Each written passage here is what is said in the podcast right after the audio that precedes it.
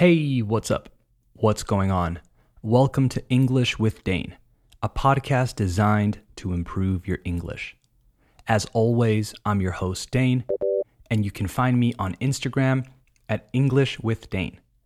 If you want a full transcript of this and all future episodes, send me a message. And if you don't use Instagram, send me an email at englishwithdane at gmail.com.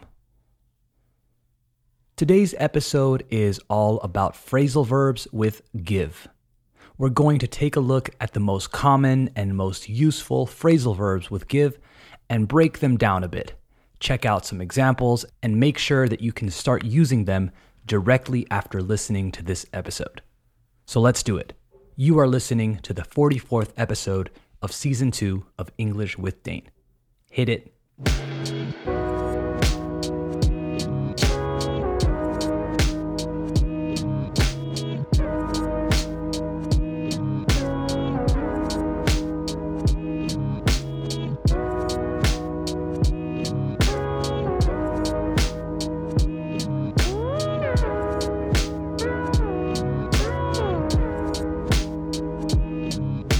Okay, we have officially started the show, so let's talk about phrasal verbs with give and how to use them. As always, I'll give you one or two meanings for each phrasal verb, because if we start talking about every single meaning or ways to use them, this episode will be way too long. So let's start. The first one is give away. To give away means to distribute for free, regalar, donar, etc. It is a separable phrasal verb, so you can choose how to use it. But remember, when we use pronouns, we need to put them between give and away. You can say something like, They gave away their clothes because they were moving and didn't want to take them. Or, they gave their clothes away because they were moving and didn't want to take them. Either way is fine. You will also hear the phrasal verb give away in the context of revealing something secret, like an answer or an actual secret. The captured soldiers gave away military secrets, for example. So it can mean regalar, but also contar or revelar. All right, next one to give in. We're going to cover two meanings for this one too. The first meaning is simple to submit something, homework, a project, a proposal, una propuesta, etc. Entregar in Spanish. An example We need to give this report in by Thursday, or we need to give in this report by Thursday. So, another phrasal verb that we can separate. The other meaning I wanted to talk about is to surrender or accept defeat, rendirse or aceptar la derrota. But in the moment, I'm not talking about accepting that you lost a match or something last week. It was a good lesson, blah, blah, blah. No, it's during the match. If you're playing and you think you can't win and you quit, you just gave in. We often use it to say that we were convinced to do something too. If your friend is insisting that you go get a drink, for example, saying, Come on, come on, let's go, it will be fun, come on, come on, and he or she continues to insist, and you finally say, Okay, fine, let's go. You just gave in.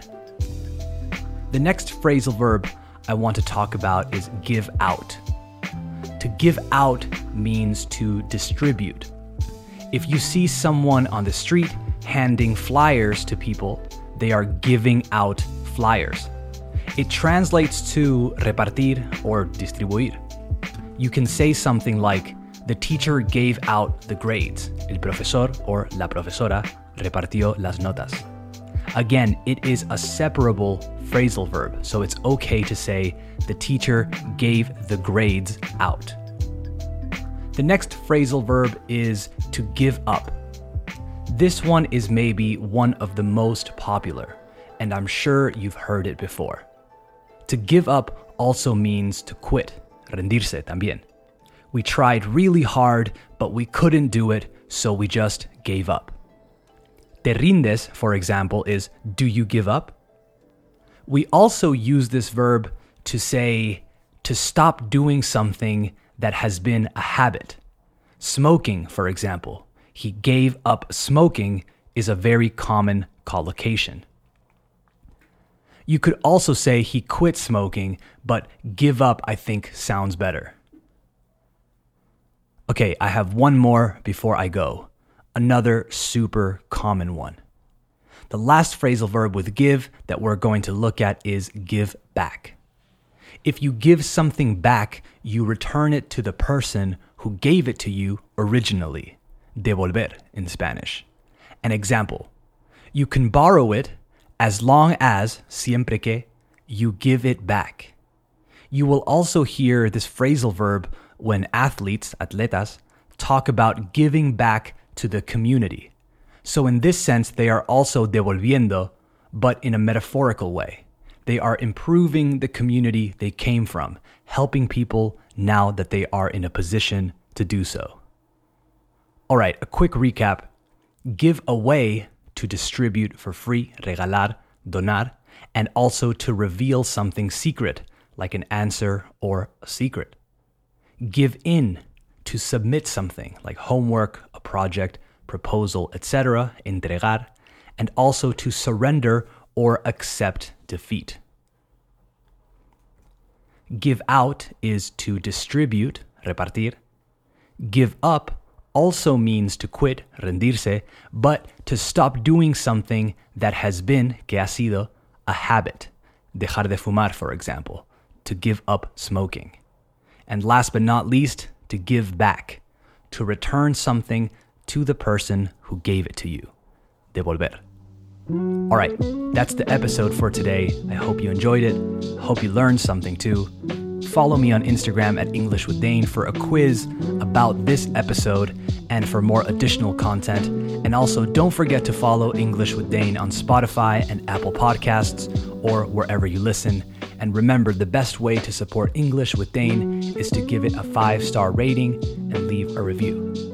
Oh, and by the way, next week I'm going to have my first guest on the show.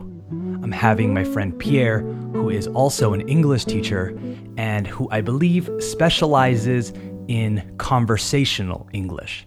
So stay tuned for that because it's going to be a really fun and useful episode.